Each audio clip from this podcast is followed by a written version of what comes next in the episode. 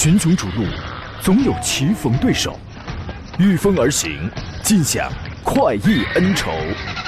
享受人车合一的至臻境界，你首先需要选对最合适的宝马良驹。精彩汽车生活从这里开始。买车意见领袖，权威专家团队聚会团购买车，专业评测试驾，主持人杨洋为你客观权威解析。这里是购车联盟。来，各位，上午好！现在是国庆假期第一天，十月一号上午的十一点零六分，这里依然是山东交通广播，照常为您直播的购车联盟节目。每天上午的一个小时，咱们聊一下选车买车问题。我是杨洋。虽然是放假期间啊，但是我们依然是坚守工作岗位，不只是坚守，而且呢是早就来了，九点就来了，然后一直在这儿用几档节目的这种节奏在坚守啊。我在济南问候全省的亲人朋友们，当然也欢迎所有外地的朋友来到我们山东啊，来这个活动活动，来交流交流的朋友们啊。首先呢，在这样一个特殊的节日，让我们共同祝福伟大的祖国母亲生日快乐，也祝福伟大祖国繁荣昌盛、国泰民安。这个假期呢，有的朋友选择在家中休息度过啊，有的呢可能跟我一样是在工作岗位上度过，还有的朋友呢，应该是在确保了安全的前提下是举家出行了，对吧？欢迎有时间的话，也可以跟我们来分享一下您的这个假期出行的计划。所以，我们今天的主题叫做“欢度国庆节，共享幸福车生活”，分享你的假期大计划。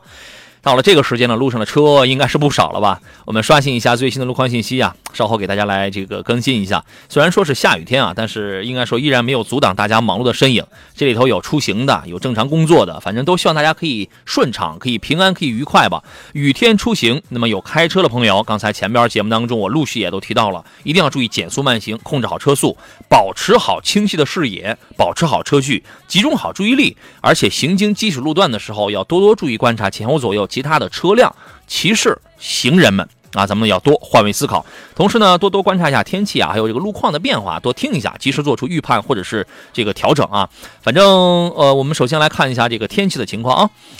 今天呢，在早晨六点的时候就发布了一个暴雨的黄色预警。那么今天白天到夜间啊，山东大部分地区啊，你比如说。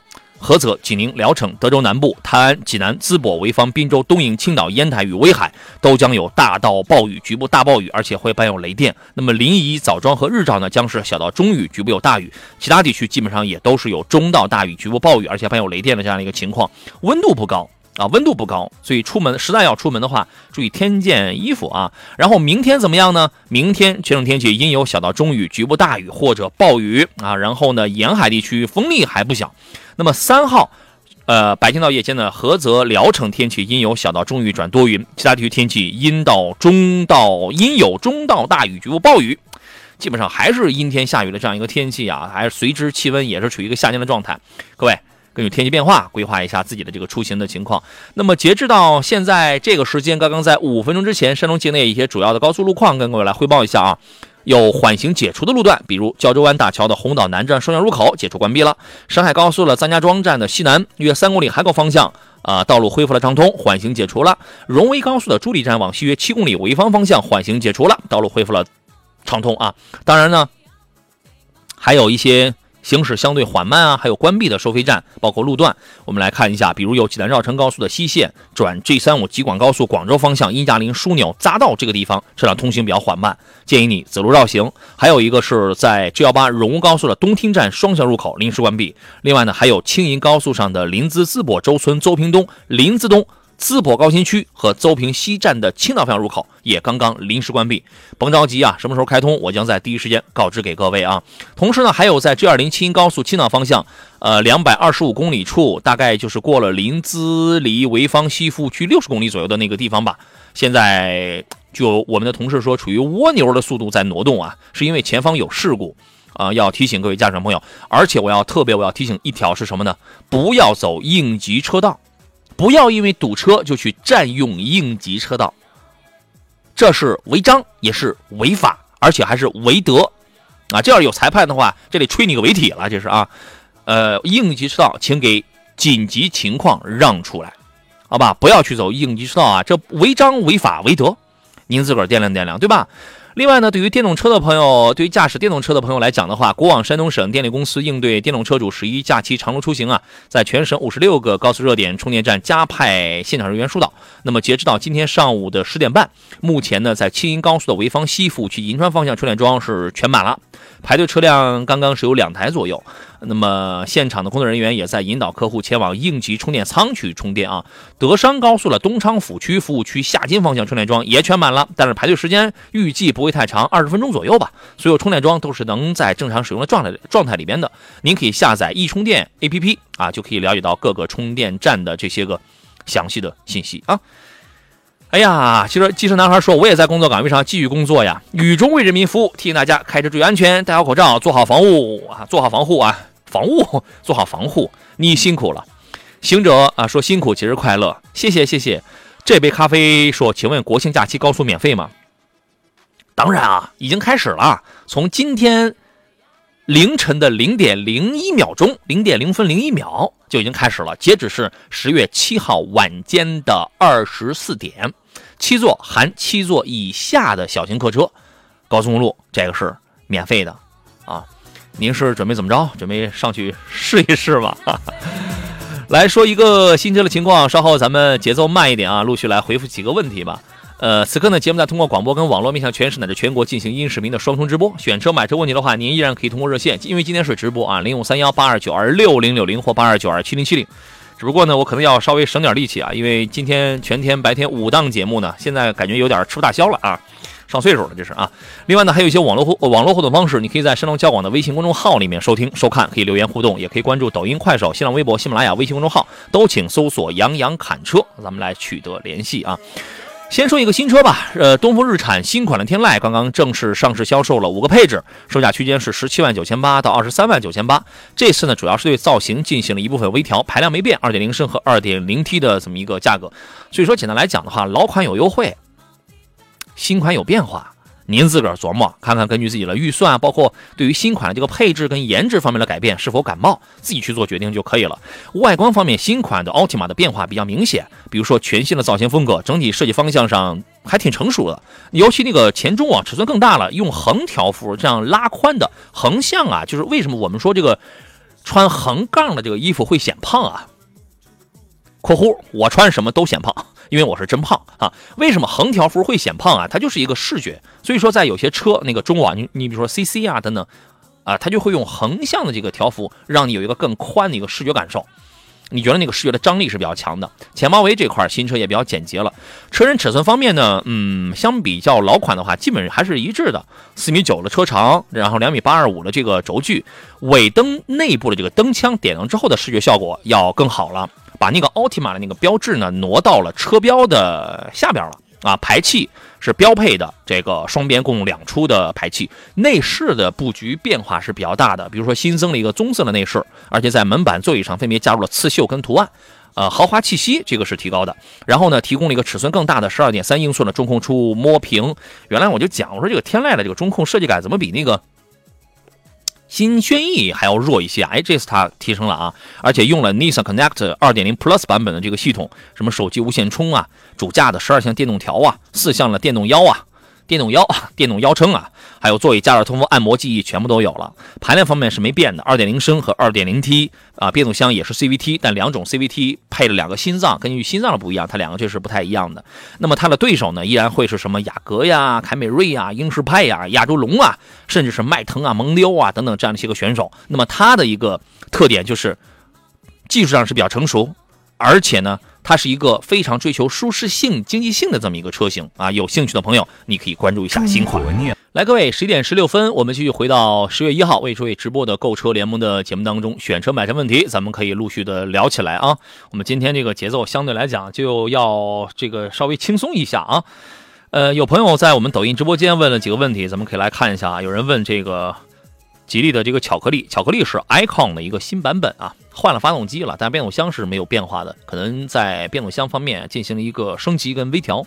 Icon 呢一直是出自 BMA 平台上一个非常个性的车子，BMA 平台上 SUV 出了三个车，零六、Icon 还有缤越，轿车出了一个什么呢？新款的那个四代帝豪啊，所以说 Icon 是最早的时候，大概有上市有好几年时间了吧。嗯，怎么这个怎么说呢？开起来没有问题。然后呢，作为巧克力版呢，它是把原来那个 1.5T 来自于领克的那台三缸发动机给你换装成了四缸发动机。那原来有人会诟病啊，说我不想要一个三缸，对吧？那现在 OK 啊，双离合我没有变，还是七档湿式的，底盘悬架我都没有变，我给你换了一个新款的 1.5T 吉利新款了，跟 Q 版本上一样的那么一个 1.5T 发动机，这个是没有问题的，这个是完全可以买，销量不算特别大，为什么呢？你你你记住一个话啊，就是销量大的车永远是随大溜的车，永远是烂马路的车，谁大呀？博越等等，就是这样的车大，因为。icon 这样的车就注定了尺寸非常小，颜值太个性，它就注定了。首先年龄层是小年轻，第二一个呢，那个车更多的可能是女性朋友开的比较多。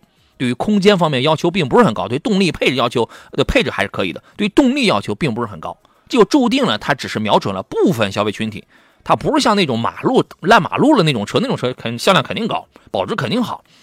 但这个车目前来讲是没有什么问题的，你是可以买，技术上都很成熟，而且这不是个新车。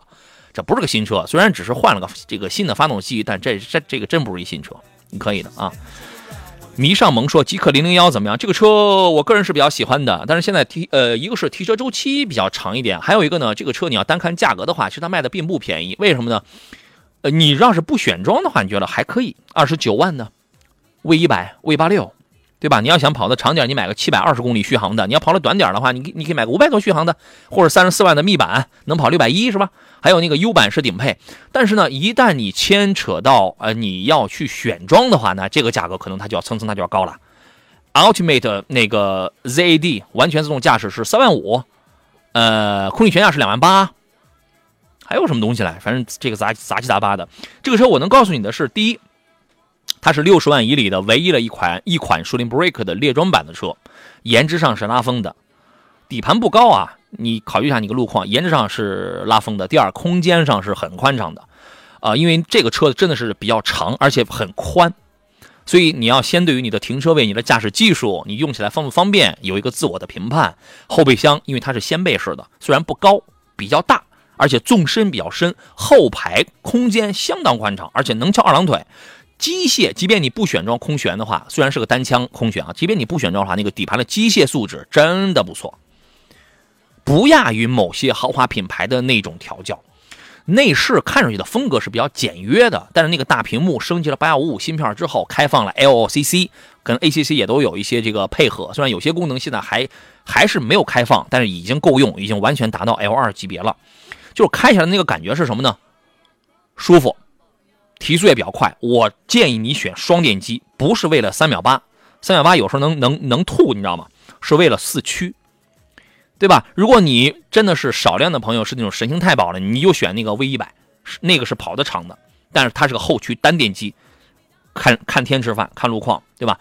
呃，还有一个缺点是什么呢？就是提车周期啊，真的是比较长，而且现在这个这个车好像是没有任何的优惠。这个车的机械素质，包括整个的产品力，真的是很棒。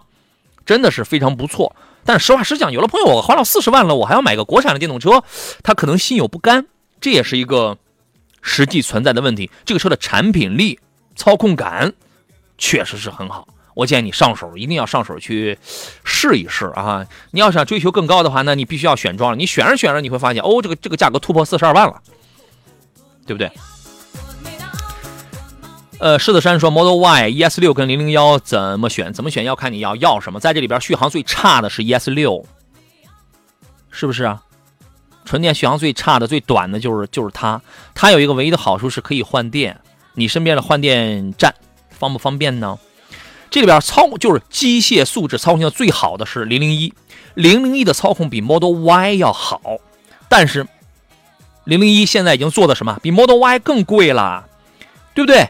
你要讲配置，讲整个的性价比，讲整个的操控跟舒适的话，零零一的素质比真的比 Model Y 要更好，真的要好。ES 六呢会占一条是什么呢？哎，舱内的用料做的比较好一点，但是续航里程真的太短了，就四百来公里，太短了，不够用的，是吧？Model Y 是什么？第一是品牌溢价的问题，它是个品牌力，它是个社交名片。你买 Model Y，我相信其中有百分之六十的原因是你把它当成是一个社交名片了。你承不承认？你心里边潜意识里边可能也是这样的。哎，我花了没有很多钱，但是我让外界觉得我很有钱，对不对？你开一个二十万特斯拉，你可能会觉得，你营造了一个很有钱的形象。但你看一个四十万的极客，有的时候啊，对外不一定营造出你很有钱的那么一个风，那么那么一个假象。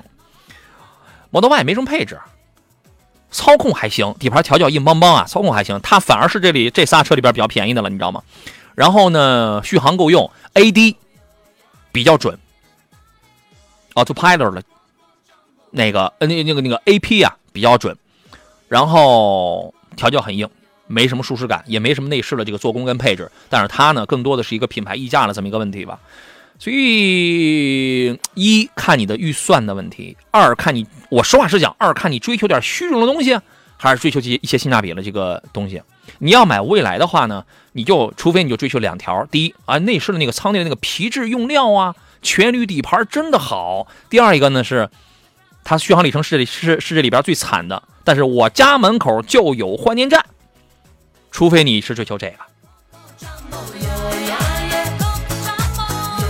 繁花微语说，比亚迪元 Plus 跟欧尚 Z6 的 IDD 哪个技术更好？你指的是看的肯定是 DMI 的那个元，对吧？DMI 啊，如果说你按续航里程来讲的话，首先呢，这两个都是要依赖一下充电桩。如果你按这个续航里程去讲的话，是 Z6，因为 Z6 的 IDD 一个是十五万的一个配置，十七万拿一个顶配，对吧？你可以跑到纯电一百五十公里的这个续航，从技术上来讲，它是要更厚道的。但是目前从销量上，从市场销量上去讲，比亚迪几乎可以说是全系的这个新能源领域啊，那都是排在前几位的。从销量上来讲，欧尚 Z6 的 IDD 是没有销量的，也不叫没有销量，销量是比较差的，是比较弱的。但是它的纯电续航真的是比较远，所以说呢，如果你每天的纯电续航大概在一百一，在一百二十公里的话，那么我就建议你尽量买一个长一点的。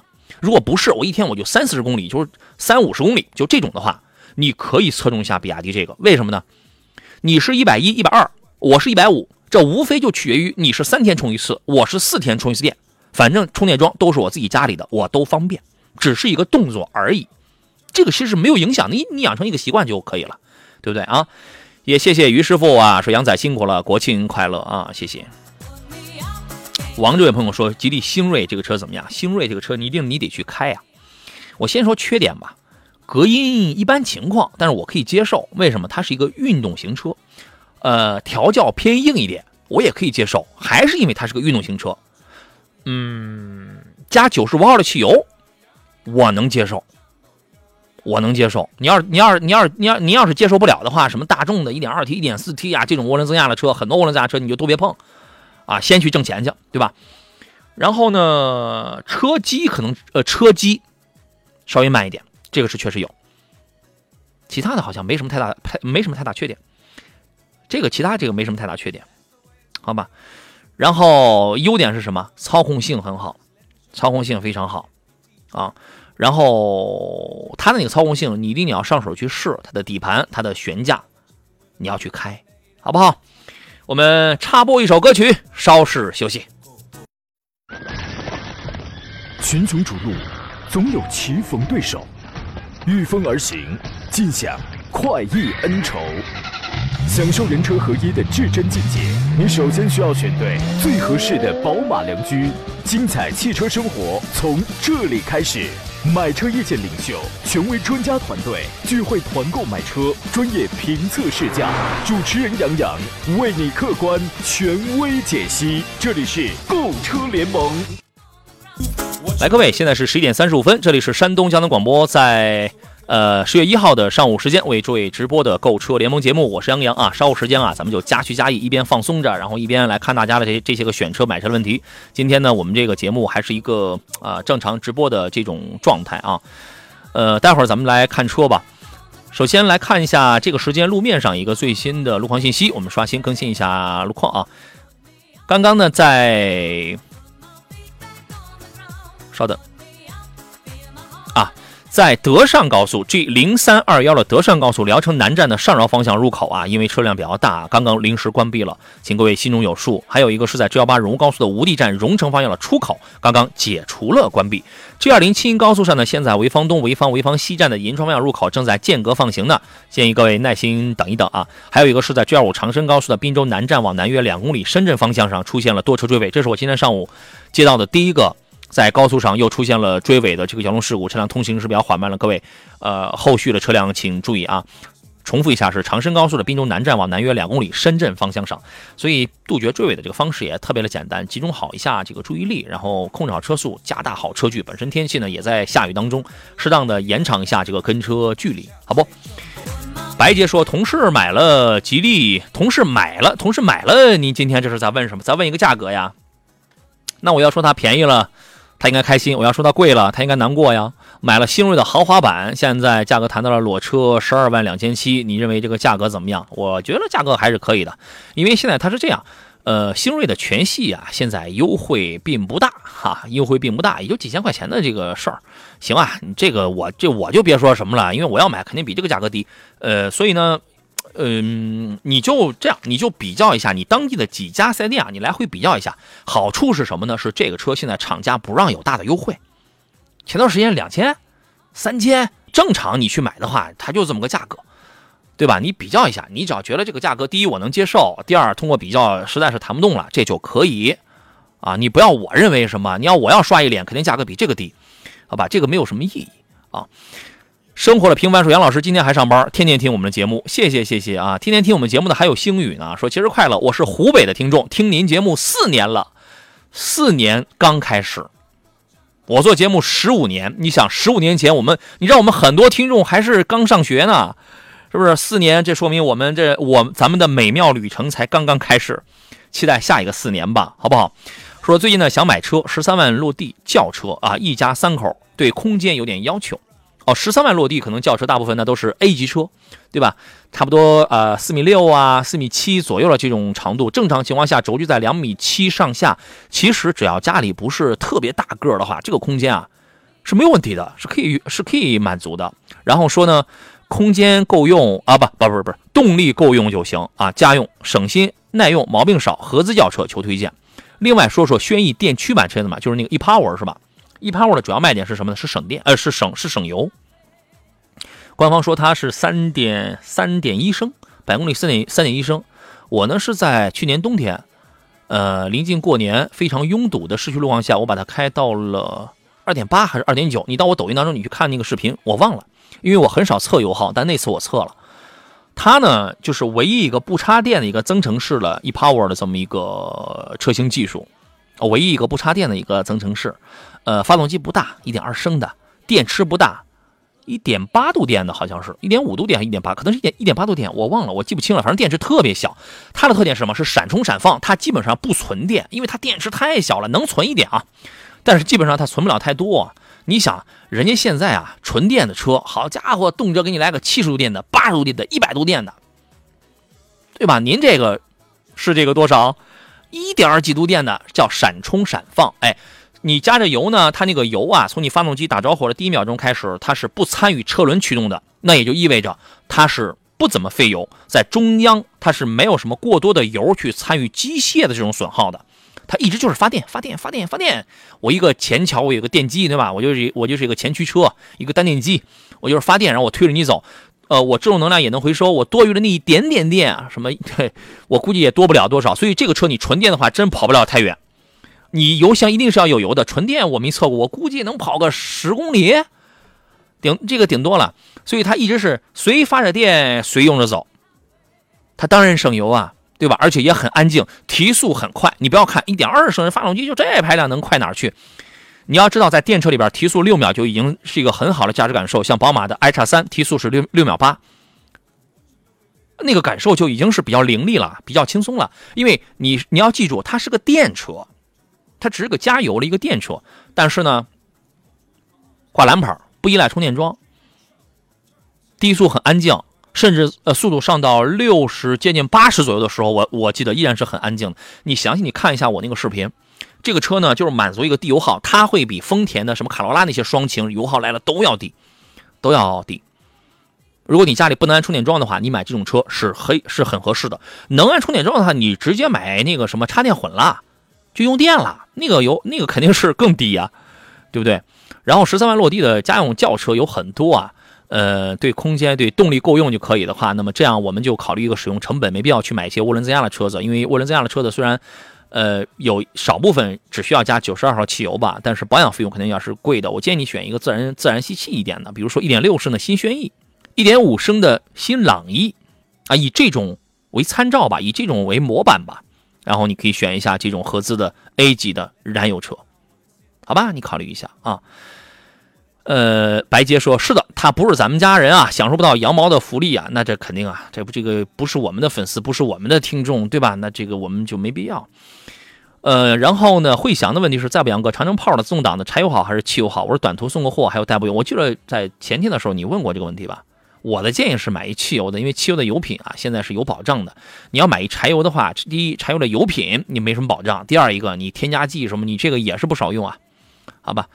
还有朋友发微信说：“杨老师好，新出的哈弗 H 六的插混怎么样啊？和比亚迪宋 Plus 比较，推荐哪一个？两个价位差不多啊。哈弗的 D 呃出了那个 H 六的 DHT PHEV 呢，它的技术跟那个谁跟那个拿铁是一致的，变速箱技术上会比比亚迪的会好，动力上比比亚迪好。为什么呢？你比如说你选一个宋 Plus DM-i 是吧？那么它是个1.5升的一个插混，动力稍微弱一点，变速箱是比较传统的 eCVT。那么长城这个呢，它是个 1.5T 的。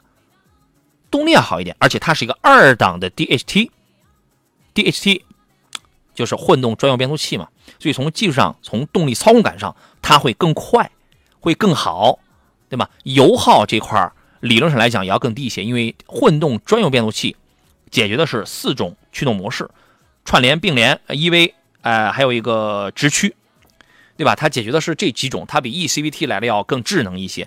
但是目前从整个的市场的销量，包括热度上去讲的话，比亚迪是占据绝对优势的，它是占据绝对优势的。另外呢，还有还有一条是什么呢？呃，电池不太一样，比亚迪的这俩车的电池都是首任车主不限年限、不限里程的这种质保啊，当然可能都是有条件的啊，尤其是比亚迪。但是呢，如果你是你不是特别靠北方的这种情况下，比呃磷呃那个谁，比亚迪用的这个磷酸铁锂，应该说在稳定性上其实是要略高一点点。交通。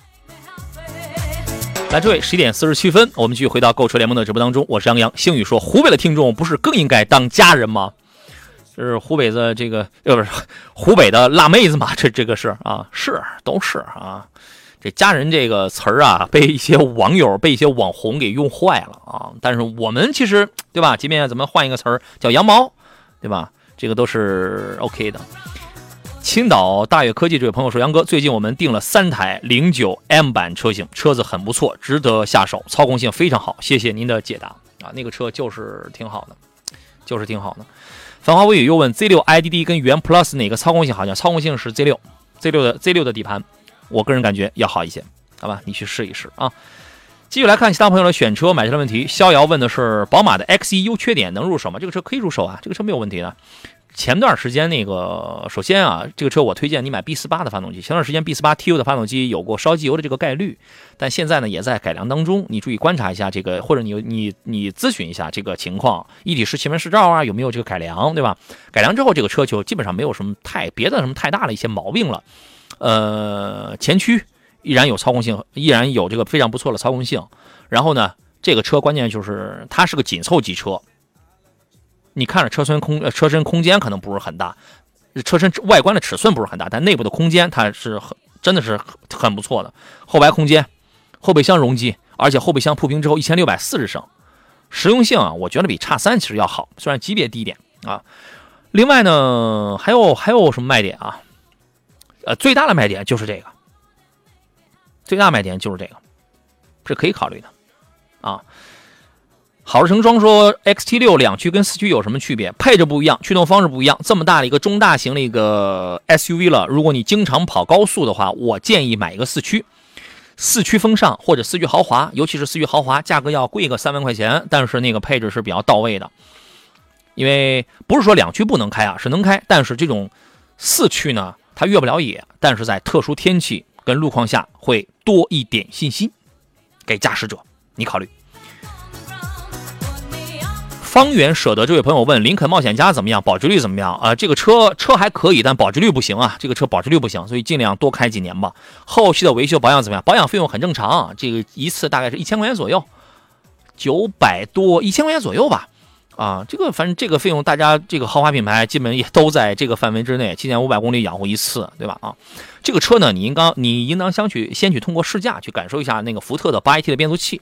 我因为我给我的听众换过换过这个变速箱。而且也收到过不少的这个变速箱的这个反馈投诉啊，确实在低档位的顿挫、严重的异响这方面是颇有建树，你应该去试驾一下。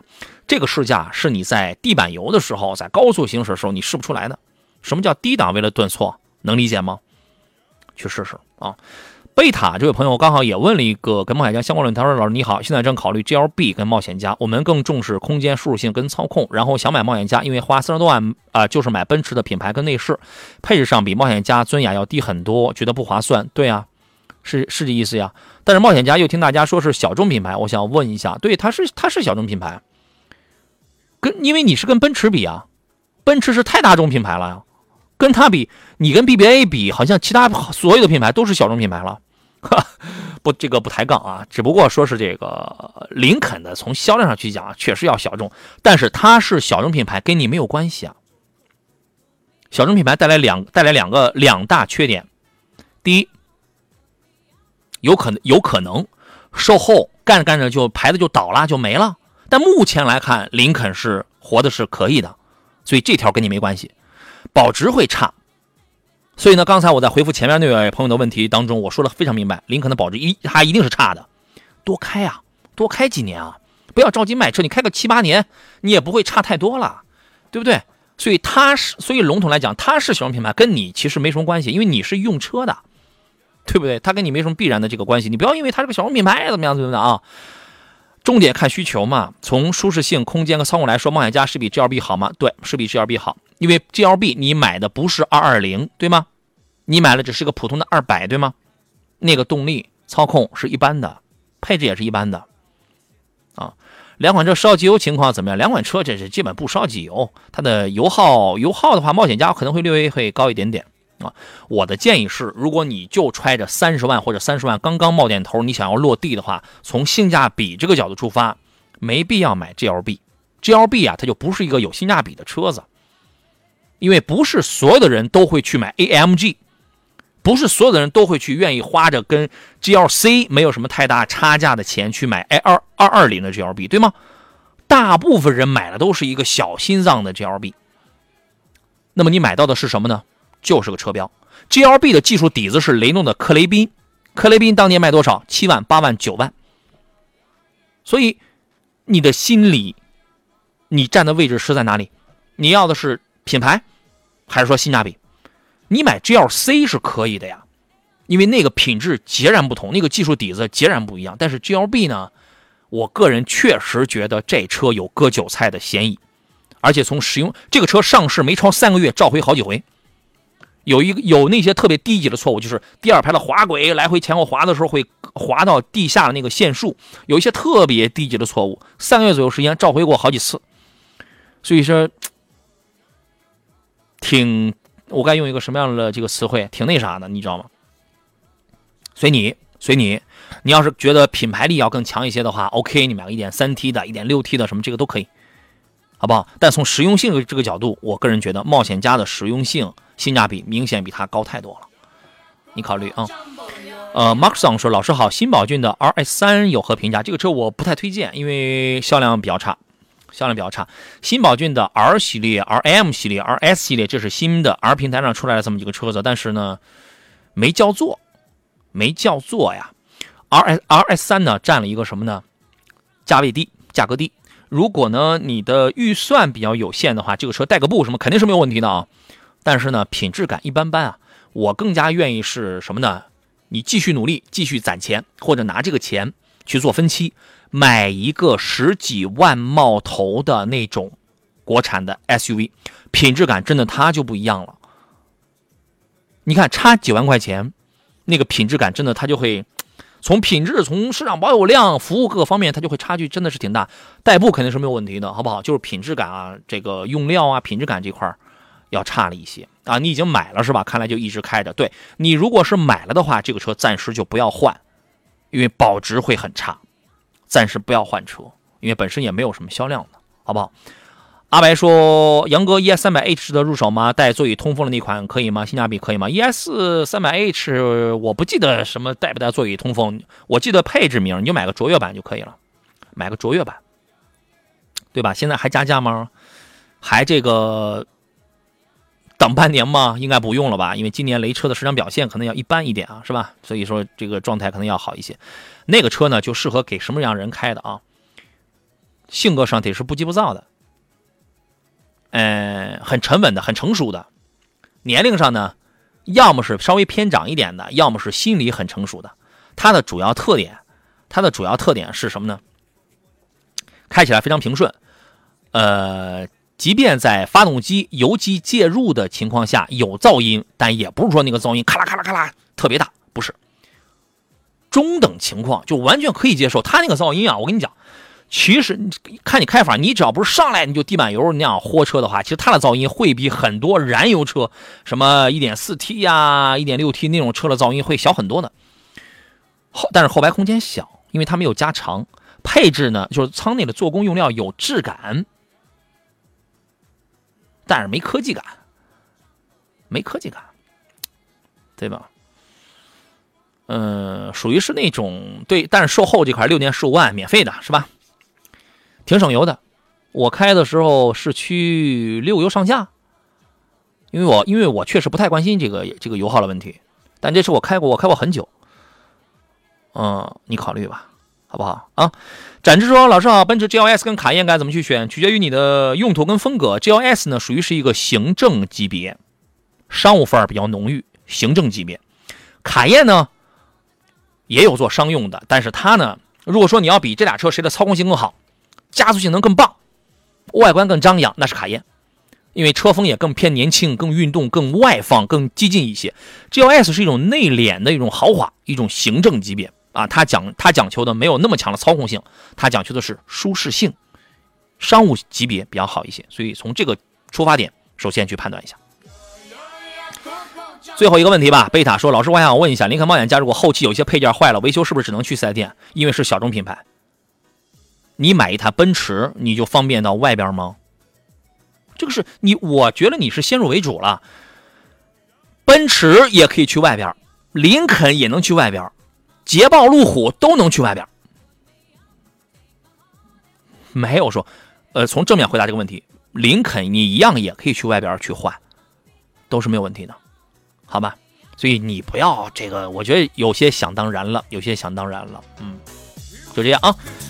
呃，今天上午的节目就要到这儿了。再次感谢诸位的三个小时三档节目的收听还有陪伴。我们中午呢稍事休息一下。各位在路上行驶的驾驶员朋友呢，还是要安全挺进。我估计这个点儿是不是有的朋友这个堵在路上了啊？有的朋友应该是已经到达那个短途的目的地了。路上还是安全驾驶吧。